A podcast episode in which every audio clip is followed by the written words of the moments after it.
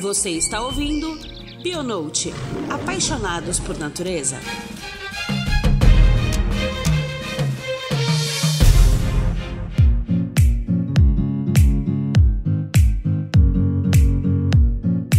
Queridos ouvintes, estamos de volta com mais um Bionote. E olha que lindo, esse é o quarto episódio da quarta temporada. A gente já está há quatro anos no ar há quatro anos com esse podcast que tem o intuito de te informar com muita responsabilidade leveza. Nesse mês de abril, teremos um querido convidado que entende quase tudo de tudo, mas é especialista em botânica, o biólogo Lucas Assis. Lucas já participou conosco em 2019, no vigésimo episódio, em que falamos sobre a profissão biólogo botânico. E se você ainda não ouviu, corre lá e escuta, porque o episódio está maravilhoso. Hoje vamos conversar especificamente sobre as metodologias utilizadas no campo nessa área. Os estudos botânicos de um local não têm apenas valor didático, mas são também fonte de informação sobre a diversidade da natureza e uma necessidade essencial para a proteção daquela região específica. Lucas, seja muito bem-vindo. Estamos muito felizes de ter você conosco aqui de novo. Gente, eu agradeço pelo convite e um prazer estar aqui com vocês novamente. Maravilhoso. Cissa, Cissa tá aqui sempre com a gente, nossa co-host. Oi, pessoal, tudo jóia? Seja muito bem-vindo de novo, Lucas. Obrigado. Adoro quando sua presença aqui no Bionovo.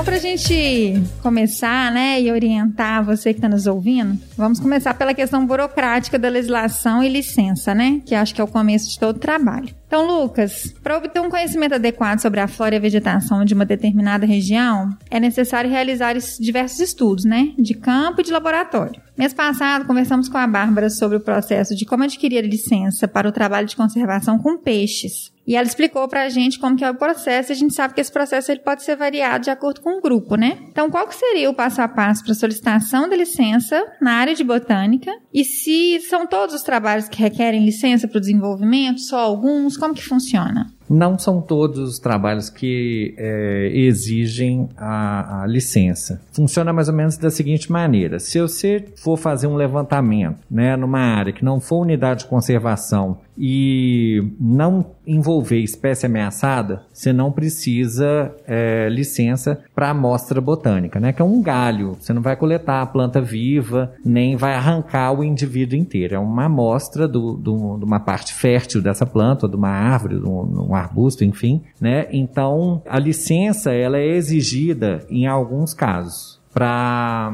quando envolve unidade de conservação, coleta dentro de unidade de conservação estadual, né? Essa licença ela é solicitada junto ao IEF, né? Hoje em dia o processo é todo digitalizado, é todo, é todo online. Você entra no site www.ief.mg.gov.br e procura esse são tem uns formulários para serem preenchidos e esse processo se dá dessa maneira. E se for em unidade de conservação federal, é com o IBAMA. No caso de um parque nacional, é, é no CISBio, que é é solicitado essa licença. O Cisbio ele, ele trabalha da seguinte maneira: ele é, é a, a, a, plataforma é casada com o Lattes, com o currículo Lattes. Então é mais fácil nesse sentido, porque eles já sabem, né, da onde que é, qual instituição que você faz parte, de, o projeto, enfim, tem uma série de informações ali no Lattes que já facilita para a obtenção dessa, dessa licença para uma dentro de unidade de conservação federal. No caso de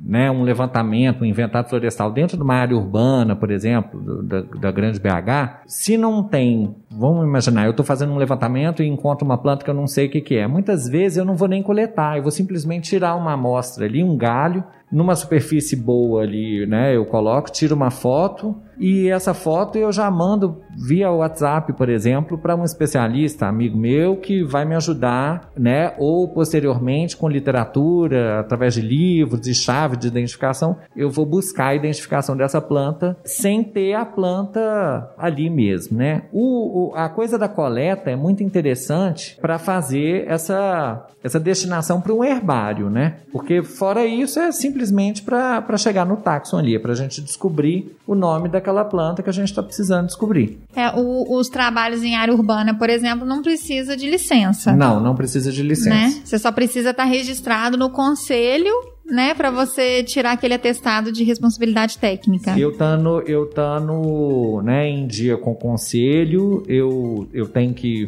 depois gerar esse, esse, esse atestado, né, de responsabilidade técnica junto com uma RT e isso aí é, é suficiente. Entendi. E dentro, assim, porque o, o trabalho de botânica ele é bem diverso, né, Lucas? Uhum. Então, dentre os diferentes tipos de trabalho e amostragens para os estudos, igual você está falando aí, né? Tem trabalho que precisa de licença, tem trabalho que não, depende se você está em área de reserva estadual ou se é área florestal, ó, é, federal. E depende muito do objetivo do trabalho, para ver se tem coleta, se não tem coleta, né? Então tem essa variedade. E a gente sabe que tem alguns, alguns estudos, tipo de fitofisionomia, fitossociologia, levantamento florístico, entre outros. Então explica pra gente qual que é a diferença entre esses tipos de estudo, pra gente poder entender qual que é a importância de cada um e depois como que a gente faz essa parte da amostragem, o que que utiliza. É, a fitofisionomia, ela é, né, fito planta. Fisionomia é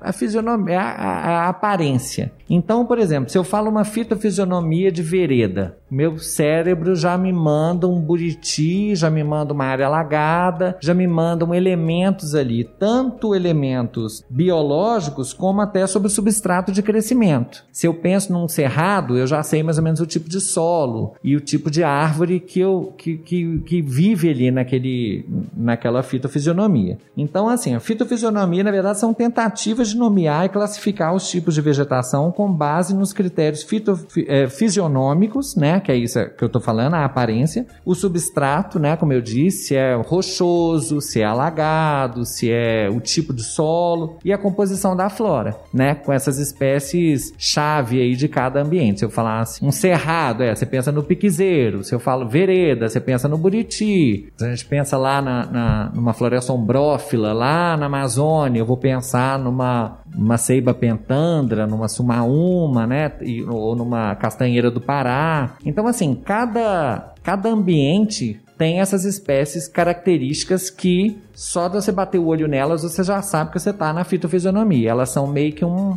uma, uma bandeira é, que te dá o, o, a certeza que você está trabalhando naquele ambiente. A fitossociologia ela, é, ela visa obter variáveis quantitativas sobre a vegetação através da estrutura, né, de, de alturas, por exemplo, e a composição. Então, assim, através, depois, se você faz um estudo de fitossociologia, você tem é, resultados que te mostram é, a dominância, né, quais são as espécies ali que são mais frequentes e tem vários critérios de inclusão, né, para você fazer um, um trabalho desse de fitossociologia. Então, a altura, por exemplo, da árvore, a, a, circunferência na altura do peito, né, que a gente utiliza 1,30m, é um padrão que é muito utilizado, essa altura na altura do peito, como varia, né? Meu peito é diferente do seu, a altura, né? Né, socorro, eu tenho 1,59m, você Pessoa tem... tem 1,59m, a outra tem 1,88m, o peito é diferente. Então, tem um padrão 1,30m de altura a partir do solo, né, é feita essa, essa medição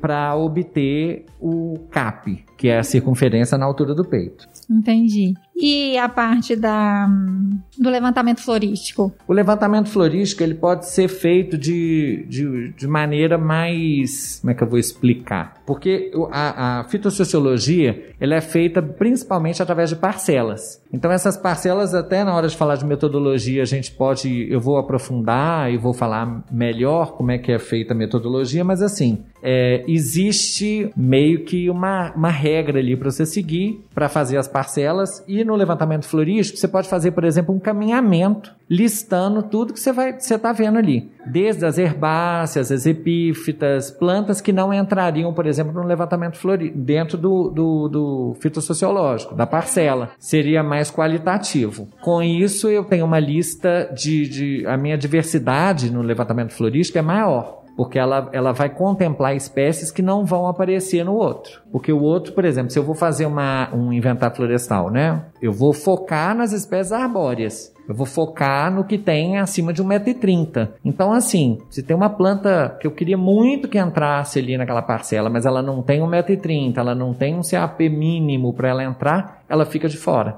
Entendi. Entendeu? No levantamento florístico, não, ela vai estar contemplada independente da altura, do tamanho dela ou até da forma, né? Então, o inventário florestal é diferente do levantamento florístico. É, o levantamento florístico, ele é, é como a Juliana disse, ele, ele visa mais qualitativo do que quantitativo. O inventário é, é essa coisa aí. O objetivo é saber dominância, frequência, e com isso você você chega nesses números através de medições, né? De altura e circunferência. O inventário, então, é como se fosse um conjunto de fitofisionomia com a fitofisiologia, sociologia? É, na verdade, a, a, o inventário ele, ele visa muito essa coisa de volume de madeira, de dominância. A fitofisionomia, por exemplo, não é importante nesse caso, não é tão importante nesse caso. Entendeu? Se eu estou fazendo, por exemplo, uma parcela dentro de uma plantação de eucalipto, entendeu? É, é irrelevante. Se eu estou fazendo. Agora, Claro que os resultados, né, eles, eles são muito variáveis. Se eu faço uma, um levantamento flori, um inventário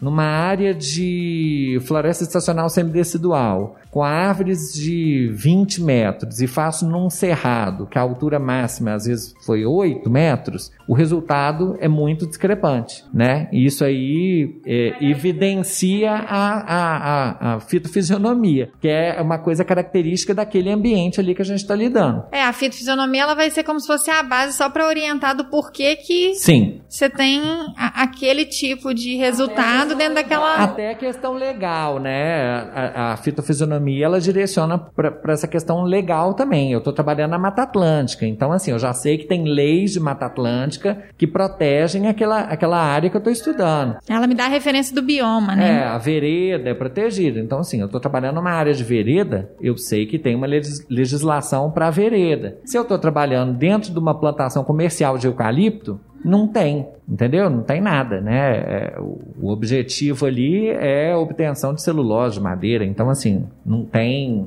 proteção legal, vamos dizer assim. Entendi. Não, eu ia perguntar geralmente qual desses estudos que são que é mais pedido de, né, quando chegam as demandas para você de estudos de, de flora? Inventário florestal, principalmente para EIA, para coisas maiores, assim. Quando são empreendimentos que tem um impacto ou numa área muito grande, né, o órgão ambiental, no termo de referência, ele exige que seja feito um inventário florestal. Porque muitas vezes você não vai conseguir fazer um levantamento florístico numa área dessa gigante. Então, você imagina, né, eu vou fazer um levantamento florístico, um inventário florestal numa área de 500 hectares. Não tem como eu andar 500 hectares, centímetro por centímetro, olhar todas as plantas e árvores e palmeiras e tudo, por mais que eu queira. Mas assim, muitas vezes tem o tempo, né? A gente sabe que esses empreendimentos é, é tudo para ontem, entendeu? O prazo é curto. Então, assim, muitas vezes a gente tem menos tempo do que a gente gostaria Faria, de ter, né? né?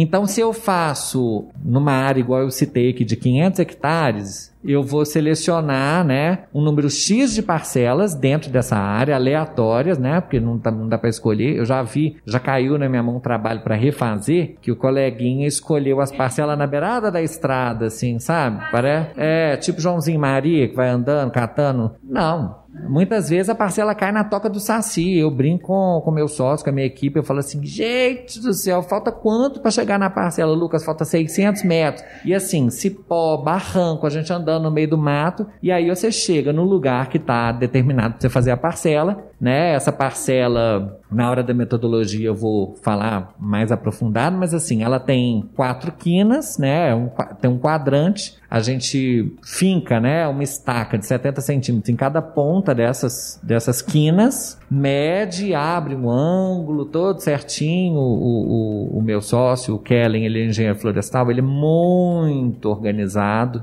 Tem uns sócios organizados, tá, gente? É a minha dica que eu posso dar, porque é. facilita tudo. Facilita tudo, é, é, tudo maravilhoso quando você tem uma pessoa assim organizada, metódica, metódica na equipe. É, é, lindo, é lindo. Faço das suas palavras as minhas. E aí, essa parcela é lançada ali naquele lugar e tudo que está ali, na... a gente deixa muitas vezes uma fita, por exemplo, de 50 metros, né? Fazendo um L e depois faz um outro L fechando e ela está ali no chão, você está vendo. Quem está dentro da fita tem que, tem que ser levantado, vai entrar. Vai entrar se tiver 1,30m, né? Ou, e uma, e um, um diâmetro, assim, uma circunferência mínima também. Que a gente pega, muitas vezes é utilizada aí a, a circunferência de 15 centímetros. Então, assim, se, se, tem, se mediu lá, tem 9 centímetros, tem 11 centímetros, aquilo ali, infelizmente, não vai entrar. Entendi. Então, assim, dentro dessa parte da, da metodologia, tem diferença para cada, cada tipo de estudo, Por né? exemplo, um censo florestal, ele pega 100% das árvores, ele pega tudo. Respondendo a Cecília, naquela pergunta que ela fez, o que, que é mais frequente, aqui dentro de Belo Horizonte, por exemplo, em área urbana, esses terrenos que têm uma demanda muito grande, a prefeitura exige censo. Então eu vou levantar 100% das árvores que estão ali. Por exemplo, um lote de 2 mil metros no barreiro. Eu tenho que levantar tudo que tiver ali acima de um metro e meio, entendeu? Vai ser levantado. Inclusive espécie exótica. Não vai ter compensação depois para essas exóticas. No caso da leucena, que é uma, uma praga, vou dizer assim, uma, uma planta é, invasora muito comum aqui na Grande Belo Horizonte. Qual que é? A espécie invasora que você falou? Ela chama leucena. Ah, leucena. Leucena leucocéfala. É, é uma fabácea, ela dá uma vagem. Qualquer lote vago, gente, você sair daí onde você tá, começar a reparar um lote vago, vai ter uma árvore cheia de vagem, é ela. E ela é, é de onde? Ela é da América Central. Ah, tá. Invadiu o mundo inteiro, assim. Todas as áreas tropicais e temperadas do globo tem leucena. É uma das, das principais invasoras do globo terrestre, graças ao homem, né? O homem saiu dispersando ela. Aqui no Brasil, ela foi utilizada no passado para forrageamento de gado. As pessoas plantavam e colhiam ela eh, na, na, fase jovem, ainda tenra, para alimentar o gado. Só que assim, você corta, ela brota com um vigor gigante, produz esse tanto de vagem. A viabilidade das, das sementes é, ultrapassa 10 anos no solo. Nossa! Pensem que é uma semente ficar 10 anos na terra esperando a condição ideal para germinar. Então, assim, você pensa, uma movimentação de terra, né? Você vai fazer uma obra, vem terra de algum lugar, ou você leva a terra daqui para lá. Nisso aí você tá levando semente e vão esparramando cada vez mais. É um problema. E aí, esse tipo de, de trabalho que você faz é um. Então, é, voltando ao censo, né? O censo ele levanta, ele, ele, ele contempla todas as árvores, né? É, de 15 centímetros para mais de circunferência na altura do peito e acima de um metro e meio. Eu já fiz trabalho aqui no Barreiro, por exemplo, que teve 3 mil árvores, sendo que 2 mil eram, eram leucenas. Jovens. Não, dá vontade de pegar um facão assim, sair. Entendeu? Antes me contrata, me leva antes com um facão para me limpar o terreno. Pra. Porque, gente. Dureza, uma 3 praga. mil árvores, 3 mil plaquinhas. Depois nós vamos falar dessas benditas plaquinhas. Porque o censo, Cecília, respondendo lá, ele tem. A, cada árvore ele tem uma plaquinha com um número. Então eu vou caminhando, árvore 1, árvore 2, árvore 3, árvore 735, árvore 9000 e assim vamos. Num caso desse, né, aqui na, na, numa proximidade com o centro urbano, você não vai encontrar coisas mirabolantes. Eu nunca encontrei assim uma espécie mirabolante. Falei, nossa, encontrei uma planta raríssima. É espécie pioneira, tranqueira mesmo, porque o terreno já pegou fogo muitas vezes, às vezes né, já, já foi roçado muitas vezes, aquilo ali já está sofrendo um, um, um, processo de antropização assim há, há muito tempo, então está longe de ser uma vegetação original, vamos dizer assim. Mas ainda tem. Eu faço levantamento em Nova Lima, por exemplo, às vezes cai uns grotão de mata lá, de mata estágio médio, que eu olho para cima e falo, meu Deus, que árvore maravilhosa. Semana passada eu vi, eu fui ver um terreno, um cliente é, me pediu para olhar, ele estava entre dois lotes, e na hora que eu abri a porta do carro, eu já dei pau no primeiro lote. Falei, pode escolher outro. Gente, era um fragmento de Dalbergia nigra, jacarandá da Bahia, espécie protegida, ameaçada. Não, mas assim, muitas grossas, enormes, 9, 10 metros de altura. Falei, imagina a compensação de uma coisa dessa aqui. Então, assim, o terreno, o lote é barato, mas não é à toa que ele é barato, entendeu? Quem tá tentando vender tá com esse pepino ali e muitas vezes a pessoa não consegue vender por causa dessa questão do que está crescendo ali. Entendeu? Então, aí fomos ver o outro lote. Chegamos no outro lote, não tinha nenhuma espécie ameaçada, era só indivíduo isolado, as copas não se sobrepunham, tinha pouquíssimas árvores, uma vista linda. Falei, meu filho, compra esse terreno correndo. Porque se fosse eu, eu ia querer esse. O licenciamento vai ser muito mais tranquilo, a compensação vai ser mais barata, tudo vai ser mais fácil. E legal, então. Então as pessoas também te contratam para poder avaliar terreno, para comprar, para construir. Eu já, eu já, fiz várias análises. Já fiz análise em, em, Casa Branca, já fiz análise em Nova Lima. Nova Lima, várias, porque Nova Lima tá dentro do bioma Mata Atlântica. Aí a pessoa me liga, fala assim: Lucas, eu tô querendo olhar um lote. Eu falo, onde que é? Nova Lima, eu falo assim: olha, eu não posso mudar no mapa do IBGE. Nova Lima tá dentro do bioma Mata Atlântica, isso não tem como mudar. Então, assim, é lei de Mata Atlântica. Aí eu te pergunto: é pelado seu lote? Você falando com a pessoa leiga, né? Uhum. É, ou é uma mata? É uma mata, Lucas. Eu falei, é, então tem que ver. Aí a gente vai lá, chega igual esse último caso que eu cheguei, era só da alberja negra, eu falei, meu filho, corre, foge, porque isso aqui não aqui... deve ser mexido. Não, e assim, Manter ele, eu acho que é muito difícil, eu acho só uma pessoa muito louca, corajosa e com muito dinheiro para pagar uma compensação dessa para pegar um caso daquele ali. A não ser a pessoa que queira comprar dois lotes e deixar um só para preservar. É, que ia ser lindo, né? Uhum. Você imagina, você tem um bosque de jacarandá da Bahia, você poder, você quer ostentação maior do que essa? Você imagina, ai, minha casa tem, eu tenho 30 jacarandá da Bahia, espécie ameaçada, 9 metros de altura. Tarará. Eu ia adorar. Eu também ia adorar. Acho que eu ia querer comprar dois lotes.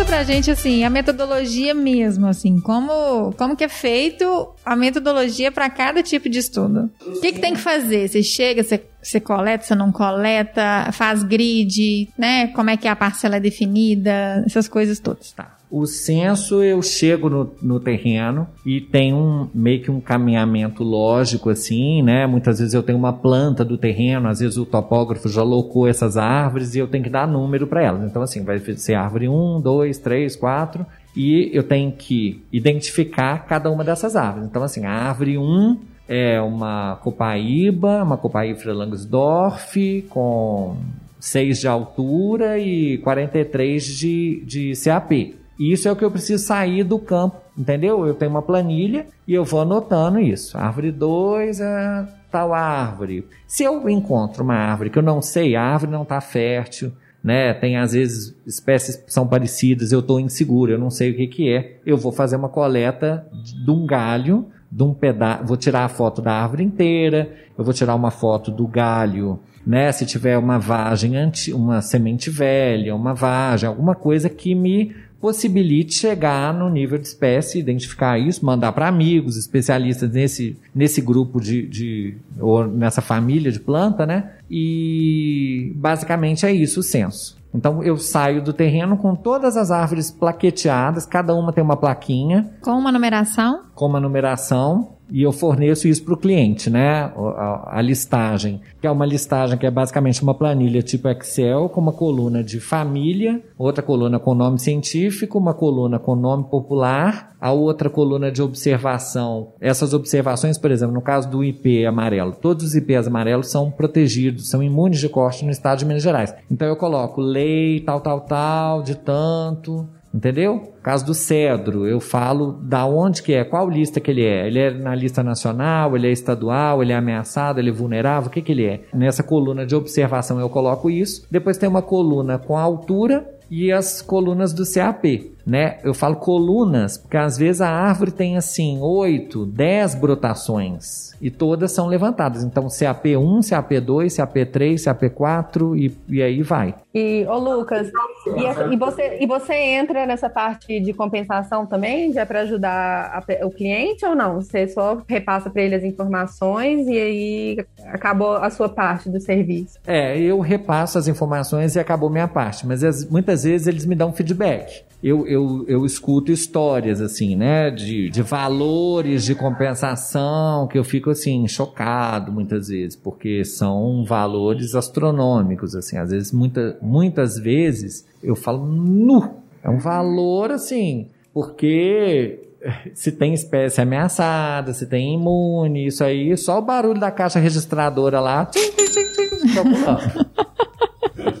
o cifrão vai só aumentando. A metodologia para o inventário, né? Eu falei um pouco já que essa coisa da parcela são parcelas aleatórias, é calculado, né? O, o meu sócio, que é engenheiro florestal, ele calcula o número de parcelas baseado no tamanho da área e do, do às vezes o tamanho do fragmento. Então, assim, você vai fazer uma, um levantamento florístico, um, um inventário florestal, perdão né, numa área que tem uma área concentrada de mata e o resto é todo pasto, você não vai fazer parcela no pasto que não tem árvore nenhuma. Você tem que concentrar as parcelas aonde tem mato. Então você vai fazer parcelas menores ali dentro desse fragmento para poder caracterizar e mostrar o melhor possível é, o resultado da, daquilo ali que é, né, que está crescendo ali naquela mata. Então, Cecília, é, você perguntou, né, da metodologia para cada um, para o censo. Essa coisa é individual, o censo levanta tudo. Quando você faz o inventário, você está lá na parcela, né, medindo as árvores, né, identificando para poder planilhar também. Essas uhum. também você tem que identificar ou não precisa? Muitas vezes a gente identifica em campo. Uhum, é. Mas não precisa colocar uma plaquinha igual no censo. Não, no inventário a gente às vezes faz uma marquinha bem discreta com facão, só para a gente não calcular a árvore duas vezes. Porque se você está num mato fechado, aquele tanto de árvore uma do lado da outra, a gente tem uma equipe, né? Eu, eu tenho um sócio que é engenheiro florestal e tem dois biólogos que trabalham com a gente. Então, se é um empreendimento grande, é uma coisa que você tem que fazer muitas parcelas por dia, eu aumento essa minha equipe. Então, assim, uma pessoa anotando e os outros dois medindo. Aí você imagina, nossa, será que essa árvore já foi, não foi? Então, assim, é uma lascadinha no tronco, assim, bem discreta, sem machucar a árvore, sem, né? Às vezes a gente vê foto de, de, de, colega que dá cada lenhada na árvore que fala assim, nossa senhora, doeu em mim aqui, arrancou um pé. Precisava disso tudo, gente? Né? Não precisa tudo, é só uma marquinha ali para mostrar que a árvore já foi levantada. Uhum, só para você não, não, duplicar a sua amostra, né? E essas plaquinhas, ah, tem muito tempo que estão usando elas, Lucas? Porque eu lembro que eu fiz quando eu estava na faculdade. Eu ajudei a fazer um censo aqui em BH de um terreno, a gente não usava plaquinha, não. É mais recente? É, essa plaquinha, ela, é, ela é muito para auxiliar a fiscalização numa vistoria, por exemplo, né? Porque se o cliente protocola lá na prefeitura solicitando a supressão dessa, dessas árvores. Se eu estou falando que a árvore 36 é uma quaresmeira, o técnico da prefeitura que vai lá vistoriar, ele vai procurar lá, falar, ó, 36, ah, é, realmente é uma quaresmeira, tô vendo aqui. Entendeu? É para auxiliar nessa vistoria, principalmente. Certificar aquilo que foi levantado. É, né? eu acho que devem ter tido problema, né, com coisa que não bateu o cara crachá, e aí chegou-se nessa, nessa coisa de deixar lá para auxiliar a vistoria. Para o pessoal poder conferir, né? Porque se você faz uma lista sem identificação nenhuma, quem é leigo no assunto não tem como. Eu já acompanhei algumas vistorias em contagem. Os técnicos de lá solicitaram que quem fez o, o, o, estudo acompanhasse a vistoria. E fui tranquilo, e meu trabalho foi elogiado e tal. Mas assim, eu já ouvi histórias, de, até de técnicos mesmo, de coisas absurdas de coisas que parece que o profissional, assim, nem foi na área, entendeu? A pessoa chutou umas espécies, botou, e na hora que a pessoa, na hora que chega lá um técnico para vistoriar, fala assim, peraí, gente, falou que só tem eucalipto, chegou aqui só tem árvore nativa. É. Coisas absurdas. Então, assim, quem não deve, não teme. Eu vou feliz, adoro ir nessas vistorias, entendeu? Troco figurinha, mostro. Muitas vezes a pessoa pergunta, ai, mas a tapirira guianense, a diferença da tapirira, eu mostro, ó, porque o que não sei o que, você vê que a pessoa está até interessada, né? O que é muito interessante, o que é muito bom, positivo. É, de que de fato tá ali fiscalizando e querendo saber, né? Claro, se está sendo feito, bem claro. feito o trabalho, Eles estão né? querendo ser técnicos melhores e poder, né, fazer uma vistoria dessa com melhor propriedade, uhum, né? Com certeza. Então, assim, faça pra gente um checklist dos equipamentos que você precisa utilizar. Tá, eu, o, número um, assim, que eu não posso, que eu, que eu, minha sacola de campo, assim, o primeiro que eu boto é o GPS. O GPS, muitas vezes eu já joguei, né, por exemplo, essas essa área de parcela, eu jogo no GPS para eu conseguir chegar nelas lá no campo. É, eu uso trena, eu tenho três trenas de 50 metros no meu carro. Geralmente eu uso duas. A fita métrica é essa fita métrica de costureira mesmo, que a gente, né, é uma fita métrica fácil de encontrar para medir cada árvore uso martelo, uso marreta, né? Porque essas estacas, por exemplo, que são colocadas nas quinas da parcela, e eu, gente, eu vou, vou confessar uma coisa para vocês: andar o dia inteiro carregando marreta e carregando estaca. Nós fizemos um trabalho em Curvelo há uns 15 dias, 20 dias atrás, e a gente teve que fazer, eu acho que 25 parcelas. Então você multiplica 25 vezes 4, era o número de estaca de 70 centímetros de madeira que a gente tinha que carregar. A gente não carregava tudo o tempo inteiro. Ficava no carro como base. Então, assim, vamos fazer cinco parcelas agora na, antes do almoço. A gente pegava, né? Essas, a quantidade de estaca que precisava. É, e, mas aí você amarra e vai andando. E muitas vezes é longe, a parcela é longe do lugar que o carro ficou. Então, assim, é um trombolho. Então, martelo, marreta, prego, tem um depósito de material de construção lá perto de casa, eu acho que eles devem ficar encafifados. Por que que esse cara, ele deve ter uma cama de prego na casa dele, deve fazer... Por que, que ele compra tanto prego? Porque sacos e sacos de prego com cabeça, eu uso um preguinho 12, tamanho 12 com cabeça, porque ele é mais fácil de você marretar, sem marretar o dedo, isso, né? O dedão com a unha roxa. Hoje até não tá não, tá até bonitinho a unha. Mas geralmente você dá muita marretada. Gabriel e Amanda que trabalham comigo, tadinho, ficam com os dedos tudo roxo. facão, tesoura de pó. Do facão, muitas vezes, para você abrir um acesso, uhum. Né? Fazer quando, uma picada quando cai ali, uma né? coisa dessa na toca do saci, que eu chamo, é aquele lugar que nunca ninguém andou, e você tem que fazer a parcela ali no meio de cipó, no meio de marimbondo, no meio de abelha. Um amigo meu, herpetólogo, há duas semanas atrás, achou uma cascavel a 3 metros de altura, aqui em Betim. Mandei até o vídeo pra Juliana, tem até o vídeo disso. 3 metros de altura na cascavel. Então, assim, além de tudo, você tem que olhar para cima para ver se você não vai tomar uma picada de cascavel na cabeça. Na cabeça. Ô, Lucas, você dá, você dá muita sorte com cobra, né, Lucas? Na, abafa, abafa. Não vou falar de cobra hoje, não, que o tempo hoje tá mais curto. Vamos focar aqui. Sobre os, outra coisa muito importante nesses equipamentos que eu considero são os EPIs, né? Até por causa desse último assunto aí que bateu na cobra. Que assim, se você tá com uma perneira, e você toma um bote de cobra ali na canela, na, na panturrilha, e você está protegido, você não vai ter maiores problemas. E uma bota, né? Uma bota com um solado apropriado, porque muitas vezes tem espinho, tem. Eu já vi espinho furar solado de bota e furar o pé da pessoa. Espinho de macaúba, crocomia culeata, que é uma árvore, uma palmeira comum aqui em Minas Gerais, ela atravessa um solado um tênis, por exemplo. Então, assim, Tá com calçado apropriado, tá, usar a perneira, chapéu, é, manga comprida, protetor solar. Também abafa minha mãe na hora que eu vi falar assim, gente que mentirada, ele não usa nada de protetor solar. Já tô até vendo o discurso depois. Protetor solar, tá, gente? Usem. A insolação tá. A incidência de UV tá um horror. Mas eu não uso muito, não, tá? Vou falar a verdade. Você não é o melhor exemplo de protetor, não, né, de protetor Lucas? solar eu não sou a pessoa mais adequada para falar no meu sócio, é, tem uma, disciplina, assim, meia hora, acorda antes, passa protetor do rosto, no braço, na, na mão, entendeu? Feliz dele, né? Que a pele dele tá melhor do que a minha. Parece que tô indo pro rumo do maracujá de gaveta.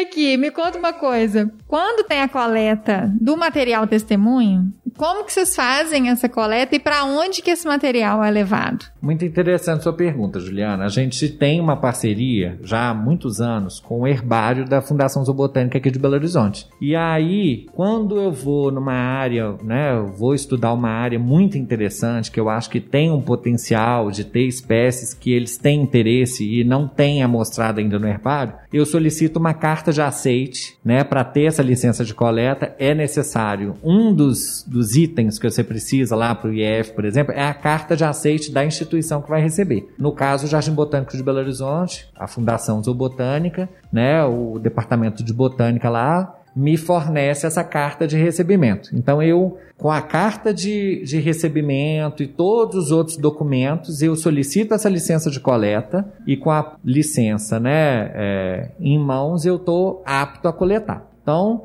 a gente anda, né? Aí falhei lá no, nos equipamentos que eu esqueci de falar. A prensa, que é muito importante, é uma prensa de madeira que foi como se fosse um gradil. Eu mandei fazer as minhas de, de roxinho, elas têm já bastante tempo, já usei bastante, estão impecáveis, elas duram muito tempo. Papelão e jornal. Então você coloca, é, tem a prensa de madeira, você coloca um, um, pedaço de papelão, abre um jornal, coloca a amostra de planta que você vai catar ali, fecha igual um sanduíche, né, com, com jornal, bota outra camada de papelão, fecha a prensa e tem umas cordas e aí você amarra aquilo e vira aquele sanduíche arrochado ali até você levar lá para o herbário. Chegando lá no herbário, isso assim, é, é interessante falar que tem, tem gente que utiliza álcool 70. Eu estou utilizando álcool 70 porque nós estamos no meio da pandemia, né, gente? Mas tem gente que utiliza álcool 70 nesse processo de secar. Para desidratar. Pra, não só para desidratar, mas para proteger de esporo, de fungo de, e evitar mofo, que é muito comum mofar. Então, assim, se você está trabalhando lá no Pará, no Maranhão, umidade relativa de 90%, calor de 36%, uma planta ali dentro do, amassada, abafada ali dentro, ela vai virar um.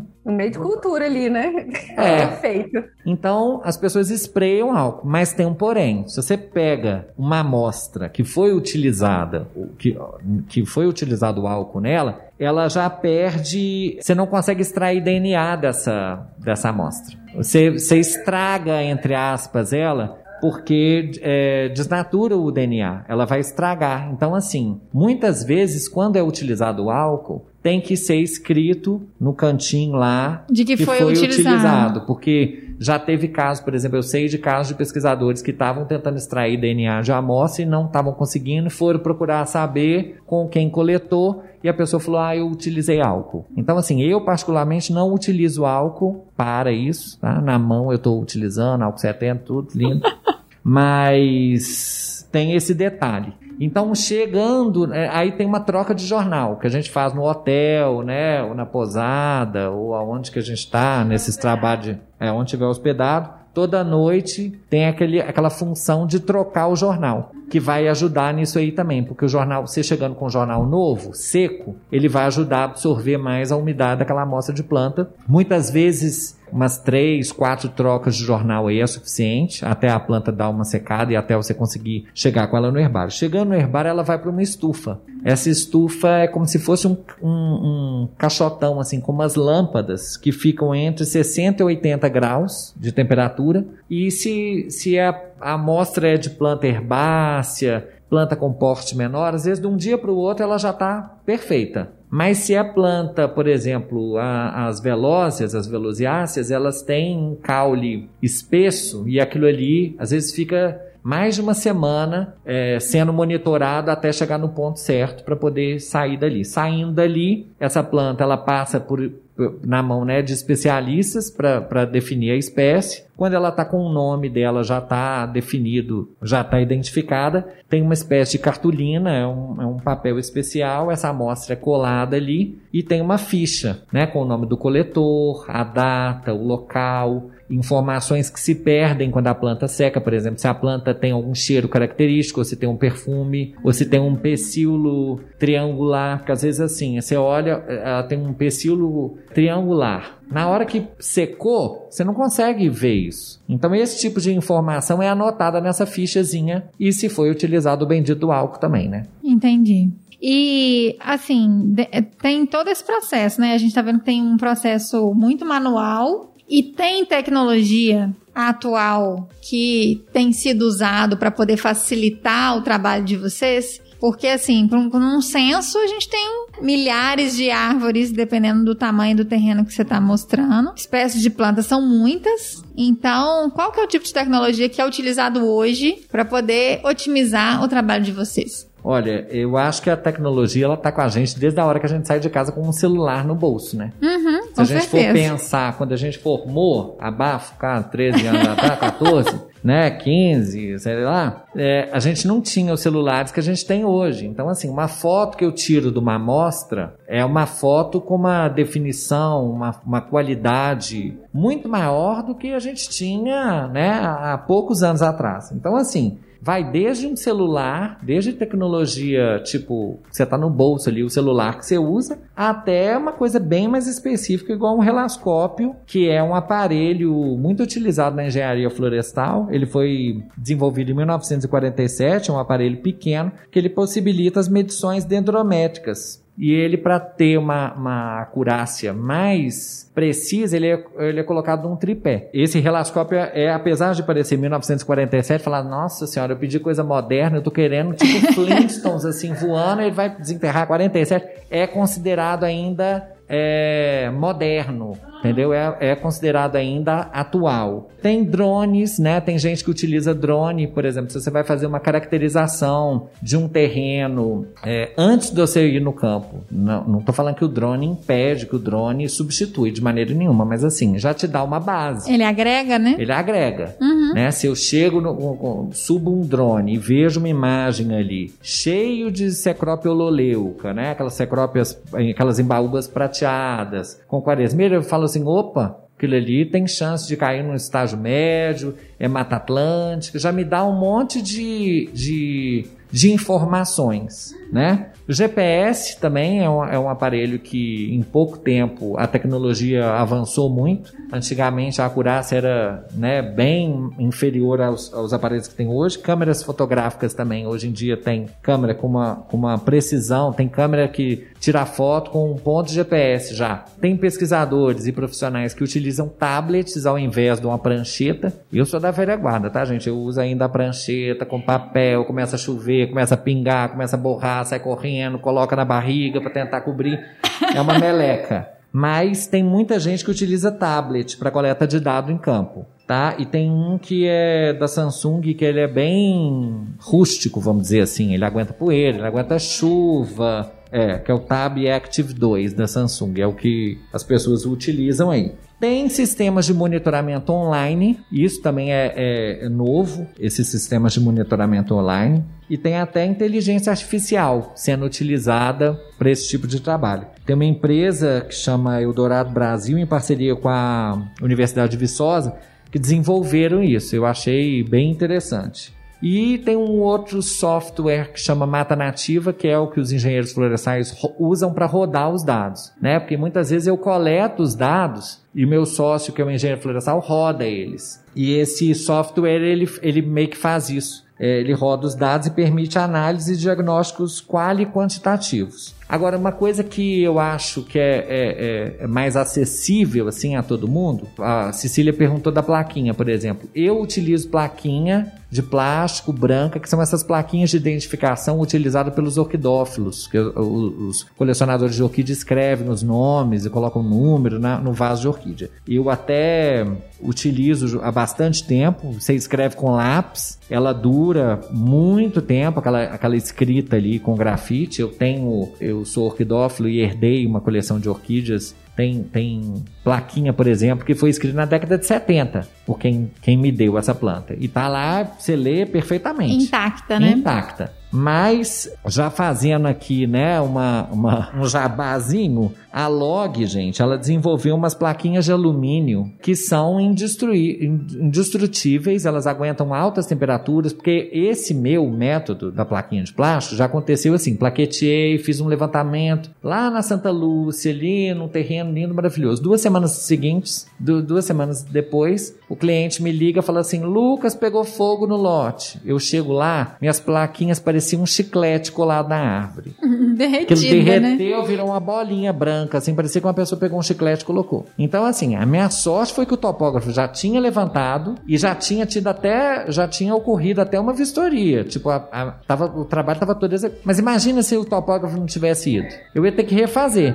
No caso dessa plaquinha de alumínio da log, eu acho que assim, a, a, possibilidade do número já vir impresso, todas as informações que você precisa e até. Que é o QR Code, né? É, eu acho fantástico, principalmente para monitoramento de longo prazo. Isso aí é uma, é uma tendência que eu acho que veio para ficar. Uhum. Inclusive, o próximo grande trabalho que eu fizer, Juliana, eu vou te procurar e nós vamos começar a utilizar, tá? Minha empresa vai começar a utilizar essas plaquinhas porque se vem um fogo e agora vem, né? Vamos rezar para não ter muito fogo, mas a gente sabe como é que é todo Essa ano, época, época seca, é, é sempre meio tenso, assim, você fazer um levantamento, largar as plaquinhas de plástico lá e... Sem saber se, sem saber na, se na semana voltar... seguinte elas ainda vão existir. Com certeza. A gente aqui tá, na Log, a gente também trabalha com aquelas fitas de marcação biodegradável, que eu acho que é bem bacana, né? Pra você fazer a parcela e se ficar alguma, talvez não precisa. É, eu acho que essa fita pode ser interessante até para marcar a árvore ao invés de machucar ela com facão, né? Uhum. Que dói em mim. Eu machuco assim um pouquinho minha equipe. Eu, eu, eu falei, frisei isso muito. Eu falei, gente, é o mínimo possível.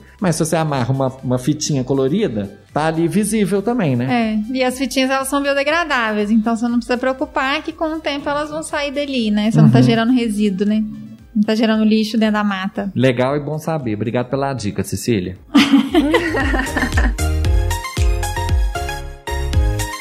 Lucas, muitíssimo obrigada pela sua presença. Acho que eu a gente que agradeço. aprendemos muito, muito, porque botânica é uma área que eu falo assim, é a base, né? Porque sem, sem área florestada, sem vegetação, a gente não tem mais nada. Não tem mais nada, é Né? verdade. Não tem nenhum bicho, não tem nada, absolutamente nada. Então, é uma, um- uma parte, né? Um e a gente está na Semana da importante. Botânica, tá, gente? A gente está na Semana Nacional Olha, da Botânica. maravilhoso. Então, assim, esse, esse podcast aí foi gravado na Semana Nacional da Botânica, tem um, um, um gostinho especial. Com toda certeza, ainda mais tendo você como nosso convidado que a gente tanto ama.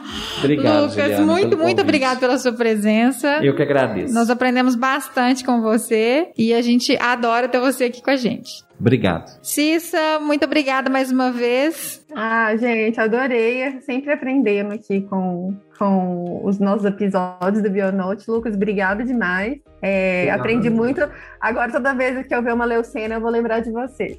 Toda vez que você vê uma leucena, você pode falar assim, gente, agora eu entendo porque que o Lucas detesta tanto leucena.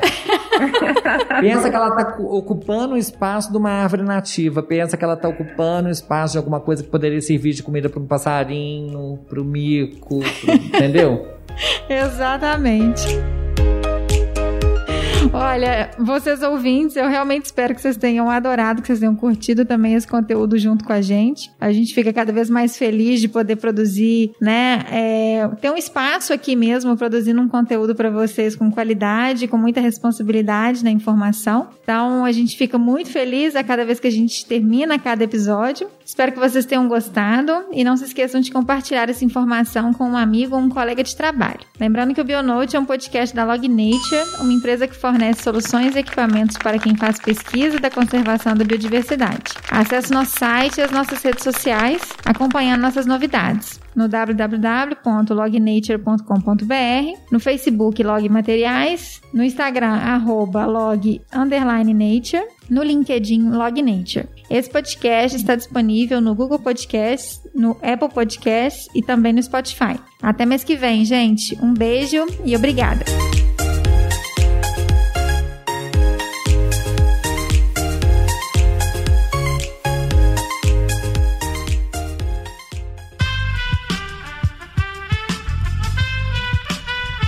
Esse podcast foi editado por Aerolitos Edição Inteligente.